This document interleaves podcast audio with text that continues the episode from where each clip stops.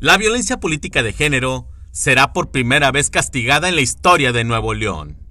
La Fiscalía Especializada en Delitos Electorales en Nuevo León, a punto de hacer historia, un aspirante candidato será el primero en ser procesado por violencia política de género. Manuel R.U., por sus iniciales, ya había sido candidato a la alcaldía de Apodaca por MC en el 2015 y por Morena en el 2018.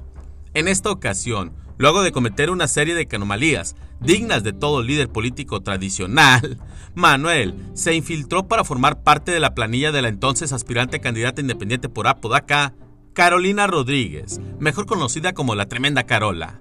Carola no sabía las intenciones que iba a tener su candidato a regidor, quien la bloqueó por todos los medios posibles para evitar que consiguiera las firmas de apoyo. Y entre la pandemia y el enemigo en casa, Carola no lo pensó dos veces, lo denunció, porque además este tipo la amenazó políticamente, cayendo en violencia política de género. El apodo de Tremenda no es de adorno. Manuel fue denunciado y ahora sufre las consecuencias de sus actos. Hoy Carola Rodríguez será arropada por un partido sorpresa y con esa plataforma será candidata a la alcaldía de Apodaca.